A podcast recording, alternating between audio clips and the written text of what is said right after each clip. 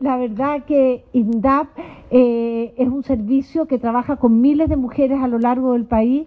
Eh, tenemos hoy día una mesa de trabajo y yo quiero valorar el compromiso del ministro y del director nacional de INDAP con las mujeres de nuestro país. Le agradezco, los felicito. Eh, ojalá hubiese sido, y esto un poco para la gente de la región, ojalá hubiesen sido así también los fondos que dio la región para el manejo de estos bonos porque ahí están pasando por consultoras, un, procedimiento súper engorroso donde, donde se están perdiendo recursos y donde no sabemos cómo se está trabajando. Esto fue directo del gobierno, directo a, ustedes.